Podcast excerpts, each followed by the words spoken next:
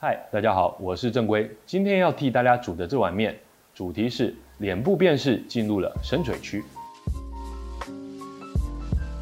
站在海关的自动查验闸道，面对相机，几秒之后呢，闸门迅速开启，或是你拿起手机，相机迅速辨识解锁。这样的使用体验，我想你我都不陌生。说到脸孔辨识啊，能够辨识出我们的年龄、情绪，或是在我们的脸庞上加上。狗耳朵啊，狗鼻子啊，猫熊黑眼圈啊，或是知道我们未来十年之后会长得什么样子，这些 App 呢，的确非常有趣。自从机械辨识人脸的准确率呢，随着深度学习的技术而越来越高，甚至已经超越了人类，相关的应用呢，也随之大量发生。不过啊，就像过去的每一种发明。当神灯精灵从神灯里头被释放出来，各种想不到或是不愿去设想的情况呢，总是随之而来。最近香港的反送中抗争呢，持续升高。抗议的群众如何反警方的监控科技也成为了焦点。他们除了戴上口罩、面罩，还准备了纸芯笔、镭射光，对准了警方的收证摄影机，为的就是避免事后呢被警方所使用的人脸辨识软体给查出身份。相较于其他的生物特征识别技术呢，像是指纹啊、虹膜啊，或是声纹啊等等，人脸辨识呢有两个优点。第一呢就是自然，第二个呢就是不容易被察觉。但是这两点优是啊，是对辨识者来说的，对被辨识者来说呢，这两个优势就成为了挡也挡不住的破口。基于国防安全的考量，中国的海康威视以及浙江大华这两家提供监控设备的公司呢，被美国列入了美国国防授权法案。进入美国国防授权法案的黑名单之后呢，美国联邦政府就必须要在八月中之前将这些公司提供的设备呢，从机关当中完全移除。但是这可不容易啊，因为浙江大华跟海康威视这两家公司呢，也将他们的设备卖给美国或日本的公司，再由这些公司呢贴牌出货。也就是说呢，要移除这成千上万只天眼呢，让美国遇上了很大的麻烦，成为美中贸易战之下另一个持续燃烧的议题。美国联邦政府呢，或许真的担心中国的天眼呢窥视他们的一举一动。不过啊，美国人民更担心的是美国的政府跟自家的企业呢来乱搞。因此呢，旧金山的议会呢，在今年的五月中呢，就正式决议，成为第一个禁止政府机关，像是警察局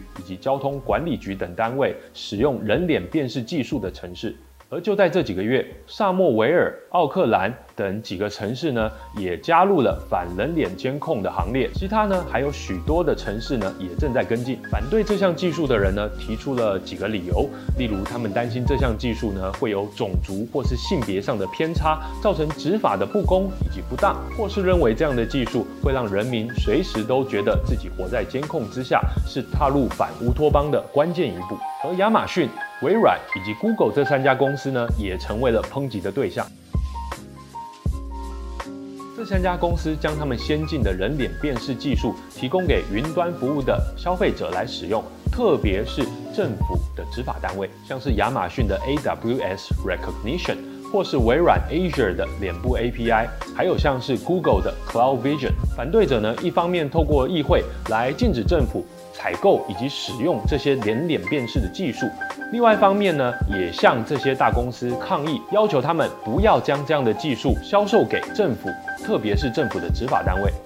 在今年的三月，有七十八位人工智慧领域的专家呢，就联名发表了一篇公开信。那信中呢，表示他们认为 Recognition 应用在政府上呢，还有很多的缺失。这些人呢，包括了正在微软、Google、Intel 任职。还有之前就在 AWS 工作过的专家，更别提还有四百多位来自其他不同领域的学者呢，也同样联署反对。另外，亚马逊的员工更在六月的时候发表公开信给老板贝佐斯，希望亚马逊呢不要成为侵害人权的帮凶，不要将人脸辨识技术呢贩售给政府的执法法单位，不要当用来压迫社会当中的边缘人，特别是移民家庭。在最近亚马逊的股东会议上呢，也有小股。东集结起来提出类似的倡议，不过最终呢，则是被否决了。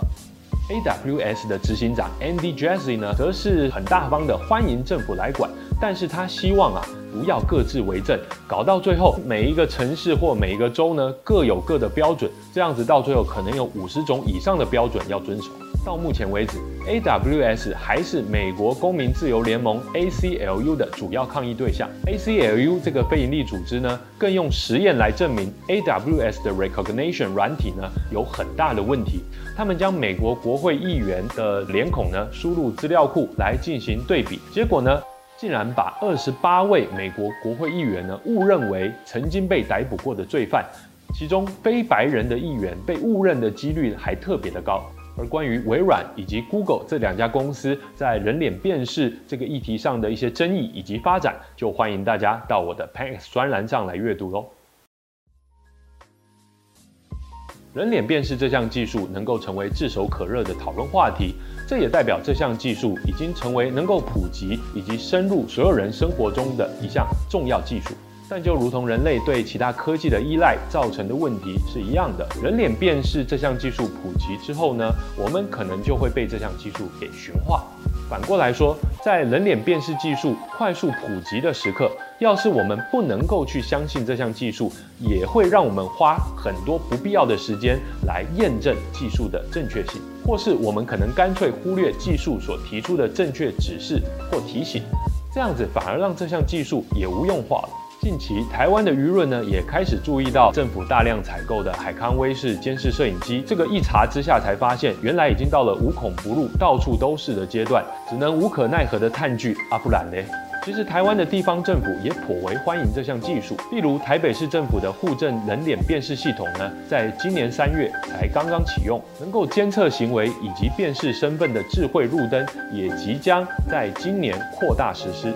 人脸辨识或许只是另一项中立的技术，在许多的案例中呢，也证实这项技术可以帮助我们更快找到失踪的人口或是嫌疑犯。但不管从香港、新疆或是美国许多反人口辨识的城市所告诉我们的例子，我们现在也都明白，智慧化基本上就等于监控化。若身在台湾的我们想要知道人脸辨识这项技术之后的后续效应，看看中国以及美国的例子，应该是很好的提醒。